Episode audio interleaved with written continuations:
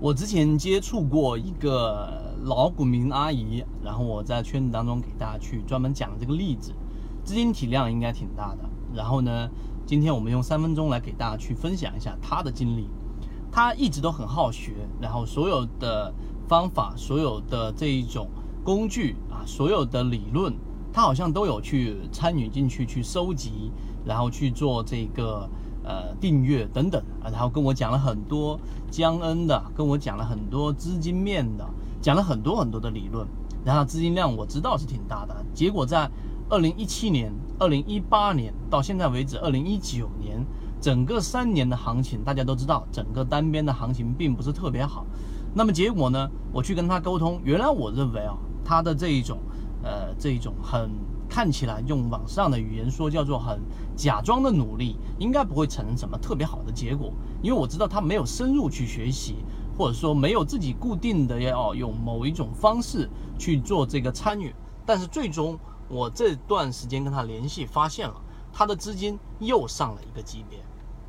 为什么？为什么在这种单边下跌的行情，在这种环境不好的行情之下，它依旧资金又上了一个级别呢？难道说他遇到了什么高人，还是在众多他自己去研究的方法当中去找到了一个自己的门道？因为我跟他沟通过、交流过，他也没有说自己有一个特别完整的方法。最后我找到了答案，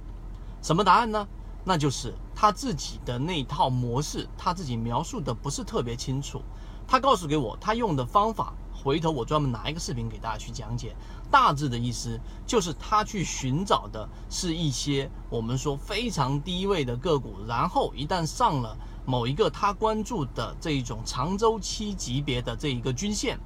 然后呢，他用我们所说的这一个 MACD，然后呢去做了一个类似于背离的方法判断。也就是个股在下跌过程当中，正常它的整个下跌的空方动力会不断不断的增加，这种才是我们说下跌的一种延续性的这一种下行。也就是说，你用均线也好，用资金也好，当它从十块跌到七块，从七块跌到六块的过程当中，从七块到六块和十块到七块这个两个过程，后面这个过程的力度应该要比前面的力度才会更大。那么这种情况之下，下跌才会持续。那么这一种才是正常的常态。而他呢，用他自己的模糊、说的不清楚的这一种方法，寻找到了一个是中低位，一个是在下跌过程当中，它的这一种呃下跌力度出现了明显减弱的个股，然后它也不建仓，它等个股上了长期均线，这种情况之下，个股一般都有了百分之十到百分之十五左右的上涨。它的系统很简单，但他还在跟我做这个沟通。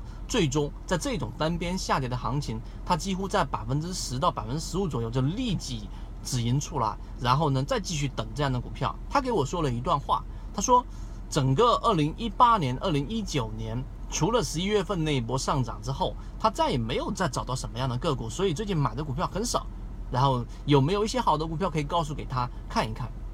这句话就是精华所在的地方，他自己的标的，他自己的模式，他很清楚，只是他自己说不清楚，说不上来，这是他的优势之一。优势之二是，当他发现不了自己熟悉的股票的时候呢，他不是说管住手，他也不是说管住仓位，他就是没有去买股票，因为他只买了自己熟悉的股票。这个看似简单的第二点。是一个真正赚钱、稳定、持续的散户能做到的最强的一个利器、一个工具。